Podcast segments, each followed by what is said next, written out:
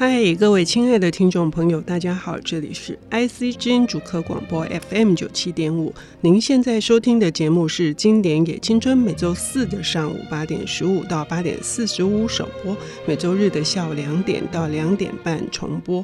我是陈慧慧。高山、丛林、海边是我们会偶尔偷闲的地方，但是想想，当这个工业革命还没有发生呢、蒸汽还没有被发明出来之前，我们是无时不刻的在跟海风、呃松涛，或者是跟在呃原野里面奔跑的这些小动物们。遥遥相对，甚至有一些可能产生心灵对话的时候。但是到了这样子的一个都市丛林里面，我们当然得到很多生活的便利，呃，我们称之为叫做生活的品质，哈。可是呢，我们失去的又是什么？有一些人，他们会为了想要去追回大自然给我们的丰厚的这个礼物，他们做了很多很多的事，不管是呃身先士卒的在从事环境保护的工作，或者是他们写书、他们发表演说。呃，其中有一位呃离我们的时代非常遥远的这个人，他以《湖滨散记》啊。著名于世，成为一部几乎是任何从事生态保育或者是环境保护的工作者人手必有的一部圣经，也在我们的节目当中介绍过。而今天呢，他要重新登场。呃，我们今天请到的领读者呢，是《自由之秋》的这本书的编辑，哈，是刘一勺小姐。嗨，各位朋友们，大家好，我是《自由之秋》的一勺。嗯。呃，益韶，今天我们已经说了，我们的主角是梭罗，梭罗先生哈，他嗯、呃、是一个当时被认为是怪人，因为他就突然跑到那个呃华尔，很多翻译对华尔登华尔腾湖，然后在那边住了很长一段时间。呃，今天你带来的这本书是？嗯、呃，我今天带来的书是《野果》。就是我们在大自然里面，就是到野外去采的野果。对，嗯，讲的是北美的野果吗？对，嗯，梭罗他是在北美新英格兰地区这里居住。那这本书其实是他死后，呃，后美国后来的学者才整理成书。这本书他算是在死前十年，他花了他的每天。每夜就是早他起床，他就出去做调查。嗯、十年的时间，他所观察的野果有将近两百种。嗯、我不知道他是不是调查更多，因为其实这是他死后才出版的。也许有很多东西都是没有办法很完整的在收录成书。但是当时看到这本书就非常的惊艳，惊艳的就是哇，一个人花了十年的时间。然后他还觉得说，他为这些野果付出的还太少。一打开书以后，他每一篇呃果实的观察，第一句前面的几句话都是几月几号，开花结果，或是叶落，或是变色，或是怎么样的滋味，已经可以吃了。嗯，我那时为之惊叹，想说哇，这并不是你一个季节就能够做出的。我相信他一定是对这些果实付出了。就是相当的时间，嗯，这种几乎是巨细靡遗的田野踏查，哈，呃，是最可以感受到那个关爱的，那个爱是非常仔细的去写花期、结果日、成熟期，写地理分布，更重要是它的样貌、姿态，还有说。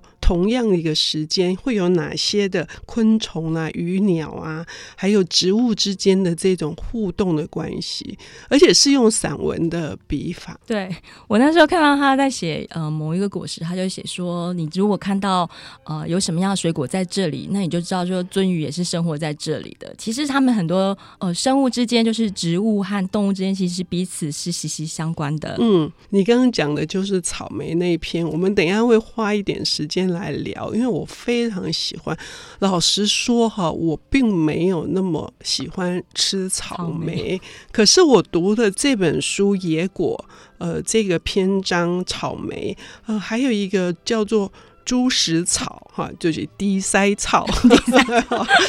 哎、欸，我我就觉得说，呃，你看哦，这一百八十种的野果的名字，比如说毒盐肤木，就是有毒的盐，盐巴的盐，皮肤的肤，毒盐肤木。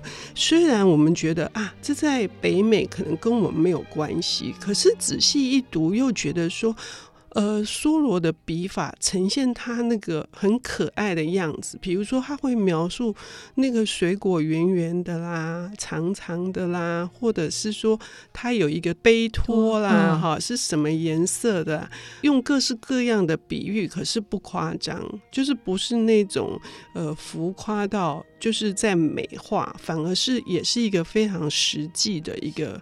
基本上他还是认为自己是个记录者，对对，我觉得他在果实面前，因为我可能先前真的把他奉为我内心一个非常伟大的思想家，我相信很多人也是这么想。嗯、可是当你看到在笔下的他，你会发现说，哇，他在。果实的面前是非常谦卑的，嗯嗯、他就是抱着一个谦卑的，像您如你所说，是一个观察者、记录者的角色，嗯、所以他才能够用那样子的距离来写他们。嗯，那这一百八十三种水果里面，很多我们是认识的，比如黑樱桃、黑醋栗、南瓜，更不用讲。他也写梨、写桃，都是我们身边都可以常常见到的植物啊。尤其是他写玉米。他也花了蛮多的篇幅，哎，我们就会觉得玉米，我们习以为常的东西，可是他就可以去记录说，那印第安人他们怎么吃玉米，他们在什么时候用什么方式去烹煮它，然后拿去销售，哈，就哎，我们也可以联想说，我们现在也已经被玉米征服了，这样。不管是甜玉米或是一般的白玉米啊、黑玉米，所以在读这个书的时候，不会觉得有距离，是因为可以做非常非常多的一个联想。对我，我觉得这里面的一百八十三种果实，它有对果实的一个非常独特，每一种果实独一无二，就是非常独特的观察与书写。而它的这个书写，就是横挂着历史的脉络，就是如你所说，他可能有时候还会讲到希腊时候哪一个诗人怎么样评。写这个果实，嗯、或是说在印第安部落里面，对于草莓或是什么样的果实有什么样的形容，嗯，以及它里面还会讲到说，印第安人对于这很多水果，因为毕竟在北美最早的居民是印第安人，嗯、所以他就会讲到印第安人很多智慧是。现在，即使当时候的美国人都不见得知道了，然后他就借由他的知识，把它灌注在每一种水果的描述里。嗯，而且他说，为了使他的这个记录更加的可信，他也参考了以往也是贡献卓越的一些植物学家他们所留下来的手记，以及他们誊写的这些相关的资料，来跟他自己的观察做一个对照。那这一点我也觉得很了不起，就是说他也不会认为说自己看到的这第一手资料是千真万确的，嗯，他反而会去做各式各样的这种他自己的阅读，然后把这个阅读的也一起作为一个合并，让读者可以对照，然后把那些历史，就你刚刚说的，把它梳理出来。可是很多很简短呢、啊。很多很简短，我就不理解，就是说为什么通常只有一句话？是因为资料散失了吗？就你刚刚说的这个，因为这个手稿一百三十七年后才被发现被出版。我认为应该是他还没有做完这全部研究，因为实在是太庞大了。即使他只在他家的呃二十公里嘛，还是就是，但即使是这样，都是一个非常巨细靡遗的工作。好，那比如说，呃，像桑葚的这一篇，我就非常喜欢，很短。他就说，六月二十八日那一天看到红透了的桑葚，第二天树上还挂着一点，哈，然后就说。用普林尼的话说：“若论花期，桑树最迟；若论果熟，桑树又为先。”呃，就很短的几句话哈，可是里面还提到了什么？我们刚刚说的草莓，我们还想要分享黑月菊，那我们就先休息一下，等一下回来喽。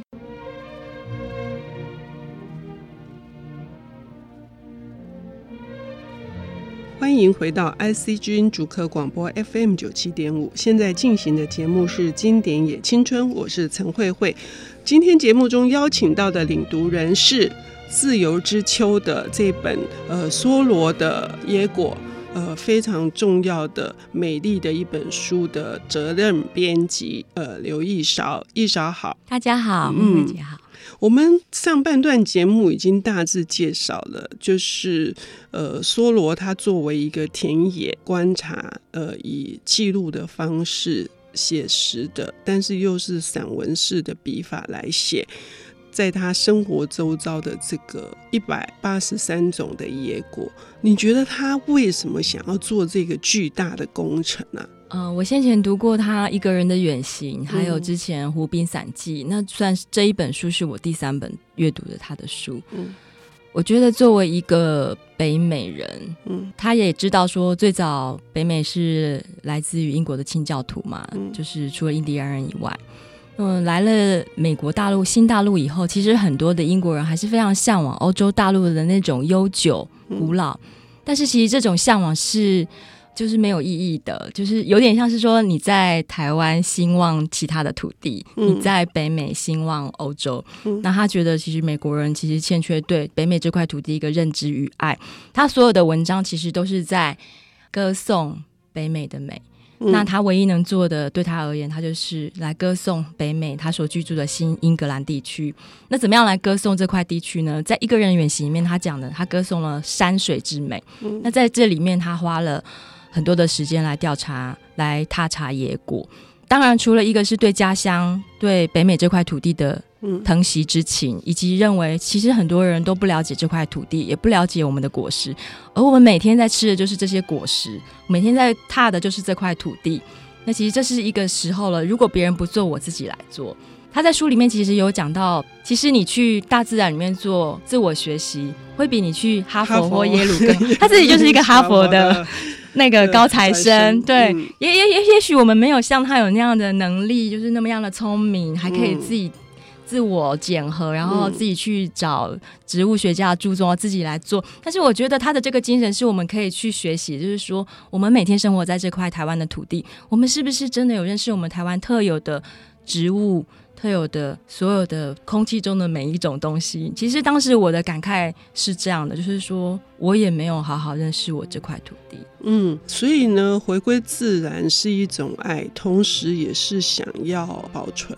把自然真正带给人类的是对环境的认识，这样子的心情给找回来。所以他在很多的篇章里面，他会偶尔就写个一两句，说人类为什么不能稍微退回一点？对，退回到自然，然后真正的注视那个一草一木，而。大地上面那些可爱的珍珠般的这些果实，我们甚至已经没有能力跟松鼠一样。松鼠会吃那些有苦涩的味道的这些，比如说橡实啊，嗯，好，他举了很多的这个，都说。我们人类为什么像这个糖罐子？这是一种野蔷薇科的果实。嗯、他说，人类已经没有那种能力哦，我们已经没有能力可以吃那个苦味跟涩味，而松鼠比我们有能能力。我觉得这是一个很很妙的这种提醒。嗯、对，嗯。他在这里面，其实我记得我当时在编这本书的时候，每天都过得非常的朴实，因为我真的觉得他很懂得教化人心，就觉得我们应该要更简化我们的生活。而且我在编辑的时候，我有尽可能常常去菜市场大查。OK，所以呢，那个关于草莓的这一件事，我们刚刚上半段已经预告了，是哪些是打动你的，使你也产生了什么样子的？我们刚刚有讲到，就是说，梭罗就是非常热爱、非常喜爱、疼惜他北美这块土地，所以他的很多书写，你都可以看出他对家乡之情。这是一个很大很大的一个情感。那可是他在写每一种果实的时候，又会让你觉得说：哇，其实那每一颗果实就是你，就是我，嗯、就是我们世界上活着的每一个人，嗯、因为每一个人都不一样。嗯，他在草莓里面有一句话非常打动我，嗯、因为可能我自己都常常也会觉得说，我活在这个世界上又不聪明又不美丽，身材又不高挑，就什么都没有比人家好。有时候有没有？小时候有时候成绩一发出来就，说哎，我又没有考前三名了，或是怎么样？有没有？就会觉得说，哇，我们是一直用世俗给予我们的那种价值在自我评断自己。但是这里面他就讲到有一句说。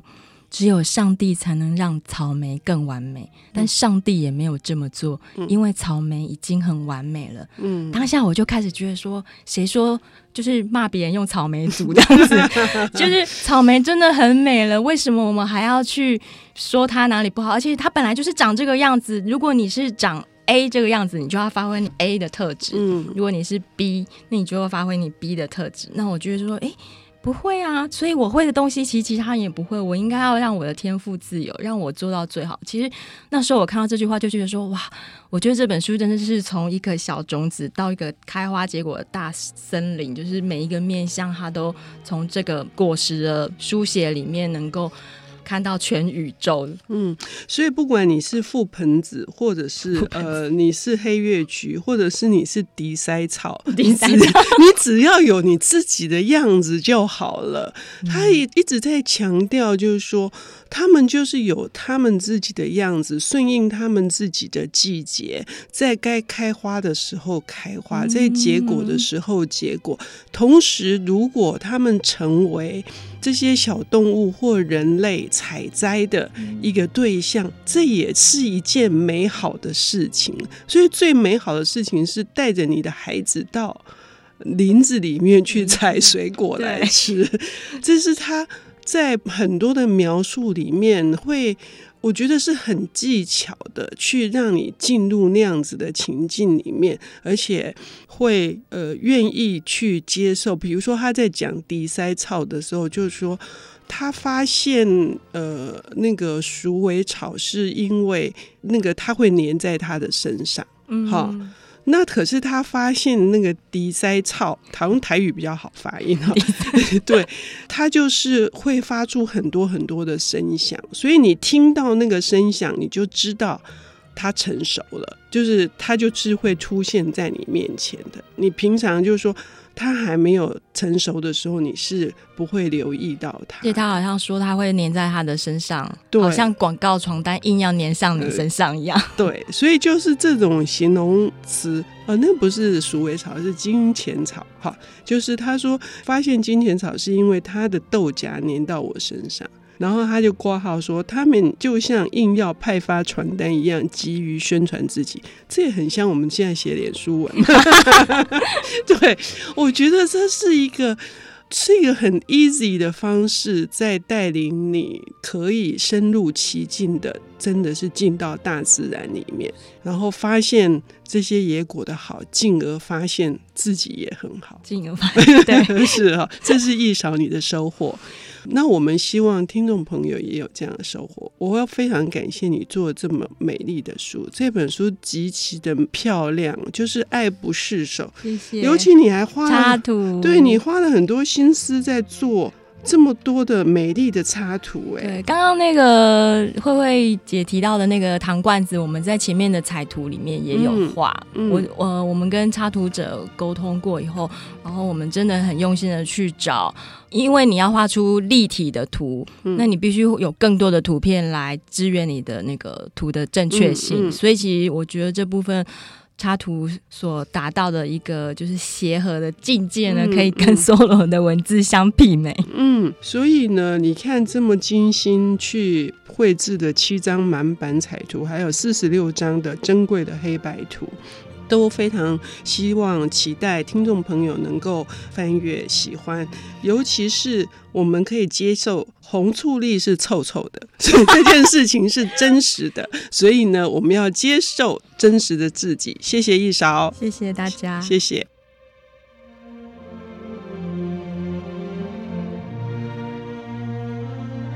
本节目由 IC 之音与瑞木阅读最前线联合制作。经典也青春，与您分享跨越时空的智慧想念。